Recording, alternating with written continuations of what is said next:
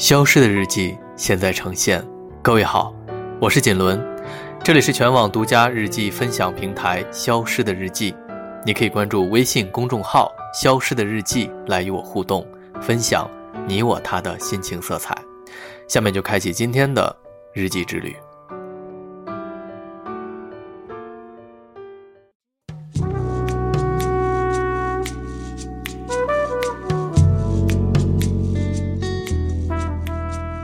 在十月十日的这一天，诺贝尔文学奖公布了二零一八年和二零一九年两届的获奖作家：波兰作家奥尔加·托卡尔丘克、奥地利作家彼得·汉德克获此殊荣。村上春树再次被提名后落选，好像多年未破的宿命依然在继续。不过他本人好像从来不在意，陪跑一说。也多是外界强行植入的印象。村上的爱好与文字，有时像是与这个世界平行一样，没有热切的相交，也没有消失在视野外。关于生活和写作，村上春树先生还有哪些心里话？下面，锦纶与千宝继续给大家带来村上春树三天两夜长访谈的第二天内容。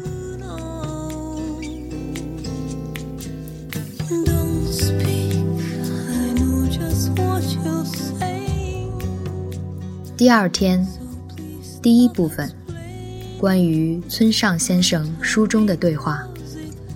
村上先生你好，今天我们的访谈就从谈一谈你喜欢读的一本小说开始吧。嗯，好的。我读的第一本长篇小说是《静静的顿河》，好像是二十世纪上半期的小说。上学的时候，我一共读了三遍。因为实在是太有趣了，那么长的小说读了三遍，是呀，呃，估计现在是没什么人看了，但我看的时候真的觉得非常有趣。看完之后，我发现原来长篇小说是这么一回事儿啊，这个念头深深的印在脑海里。当时我家放着世界文学的全集，在初一的时候看了《红与黑》。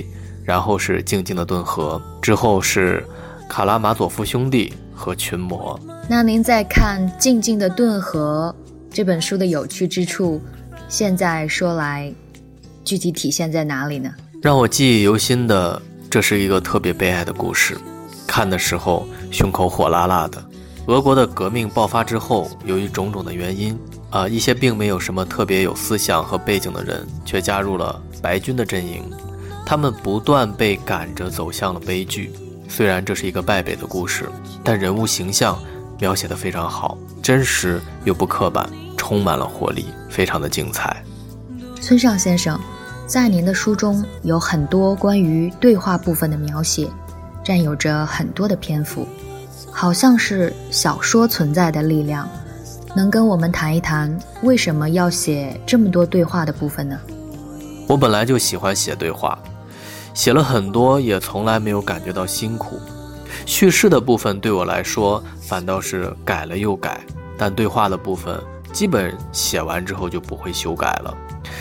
因为在生活中呢，我是一个沉默寡言的人，不善于说话，哪怕一个星期不跟人说话，我也不会感觉到痛苦，所以有点不可思议。可能我想说的话，书里面的人都替我说了吧？嗯，是的。比如像夏目漱石这样的作家，写对话也是充满魅力的。您觉得善于写对话最重要的部分是什么呢？对话最重要的地方，其实是不把话说完，留有一些余地。最想说的是不能用语言来表达的，因为一旦说出来，对话就会停滞不前。对话不像声明，有些话不说，反而可能会更有效果。就比如说。我说话你听到了吗？如果回答说听到了，好，对话就此结束了。但如果回答说我又不是个聋子，这才是对话，对话也才会鲜活起来，也才会更加的流畅和进行下去。听起来是不是有点玄妙呢？确实是这样的，您的解读也很有趣。那除了人物。对于景物的描写呢？毕竟还是有些不能说话的东西啊。是的，是的。不过这就和写人物的思路没有关系了。就拿火车站来举例子好了，这里有顶棚，有灯光，有座椅，有什么样的呃乘务员和旅客，有什么样的天气和什么样的味道，一定要详加描写。尽管有些时候这些和故事并没有什么关系，它也仅仅是一个车站。不过，当你认为有必要进行描写的时候，那就彻底的描写，花费一些时间和精力。雕琢那些文字，嗯，那如果对故事的发展没有什么实质性的作用，不认真的去描写，这样也是可以的吗？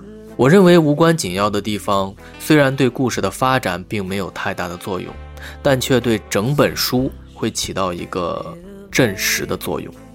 人心都是很敏感的，当读者看到作者的用心，会对这些描写由衷的感到佩服。觉得还是花了一些功夫的，比如菲茨杰拉德就有这样的特征，《了不起的盖茨比》就是一个很好的例子。他描绘了那个豪华的宅邸如何的漂亮，描写了什么样的美味会出现在晚宴上，演奏着什么样的音乐，啊，对这些细节呢详尽的描写，但是对盖茨比的内心却只字不提，这样。故事的氛围就被营造出来了，没有被描写的事情，反而开始拥有了意义。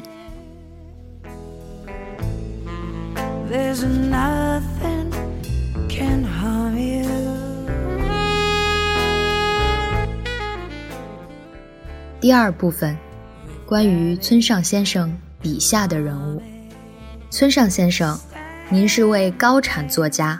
而且销量一直都很好，您觉得写了这么多年小说，对您来说意味着什么呢？怎么说呢？对我来说，坐地铁、吃饭、逛旧的唱片店，这样平平凡凡的生活的时候呢，村上春树就是一个毫无特别之处的人，是一个随处可见的普通人。只有在书桌前开始写作的时候。我才变成了那个能够踏入特殊场所的人，这可能是每个人或多或少都会具备的能力。我呢，只是偶然具备了可以对此进行进一步追求的那些能力。在地上生活的能力十分普通，但作为一名特殊技术人员，有一些在地下挖掘的能力，可以在那个地方发现一些什么，然后迅速抓住并转换为我的文字。在这个方面，可能我还是超过其他人的。嗯，那在您的小说中，是否有您自己的影子，或者是您心里面想象中的那个自己呢？还是会有一些自己的灵感在里面。从《且听风吟》到《五五五》，我描写的都是三十岁左右的单身男性，没有家庭的浮萍般的男人。作为了主人公，记述他们怎么被卷入到故事当中去，在那里呢？他们如何看待事物？事情发生时又如何去处理？呃，绵密的维持这样一种视角，对我来说非常的重要，也可以不断的验证我自己。哦，那就是说，小说中男主人公的想法会和您的思想有暗合的部分，对吧？我是一个强烈希望获得自由。成为自己的这么一个人，在我的故事中，主人公都是一个一个的个体，都是自由不被束缚的人，这比什么都重要。当然，作为代价，他们没有社会保障，没有在大公司里工作，在这个社会，希望自由，希望保持自我，其实是一件非常困难的事情。我想，这也是三十多岁人的一个主题。总想摆脱那些强加于在人身上的制度。在我写作最初的十年当中，支持我写小说的人，恐怕他们都怀有这样的诉求。嗯，您真的是抓到了时代的痛点了。那这些内容会让您感到开心吗？写小说最让我感到自豪的一点呢，就是它富于独创性，能写到他人写不出来的东西。这点我感觉到十分的骄傲。就算在我刚开始写小说、初出茅庐的时候，也有受人影响的地方，但后来我也在一直开拓属于自己的方向。从某一刻开始，我觉得在我前方已经没有人了。我在空白的地方一点一点地开出道路，挖掘洞穴。这样的事情我干了三十年。当然，这个不是吹嘘，而是真心话。对我写的东西呢，有人肯定，有人否定，但无论好坏，我始终坚持写只有自己能写的东西。这一点确凿无疑。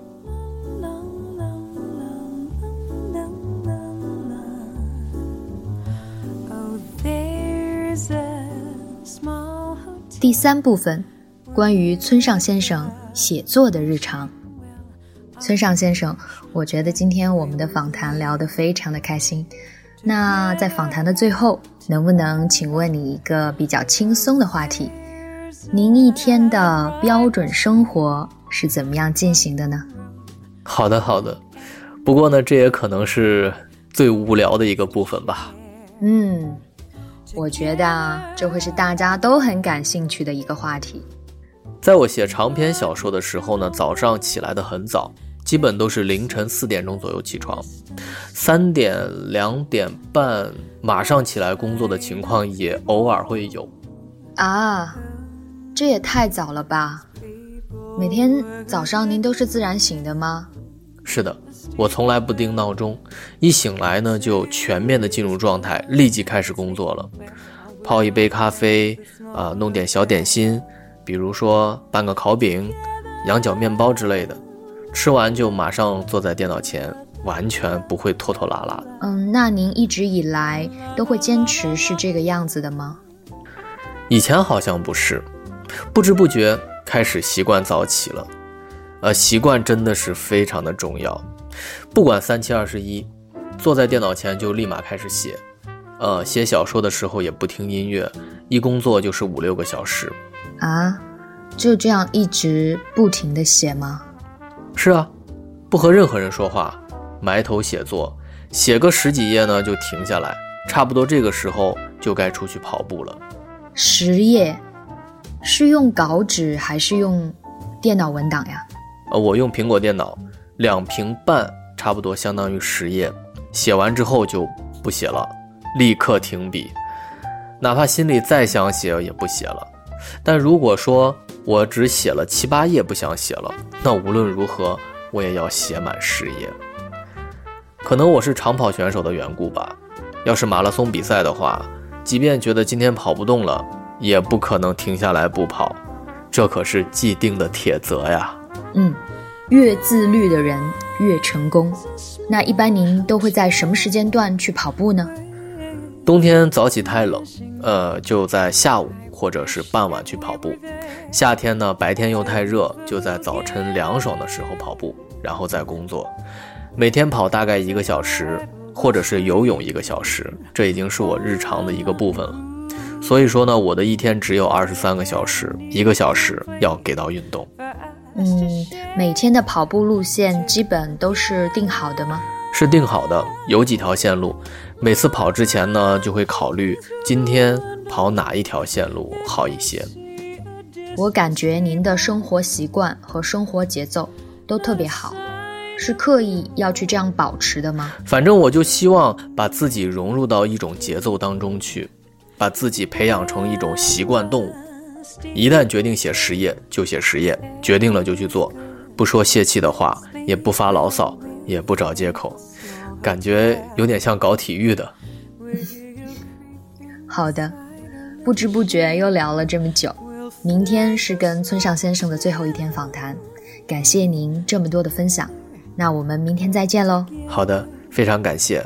呃，那咱们明天见。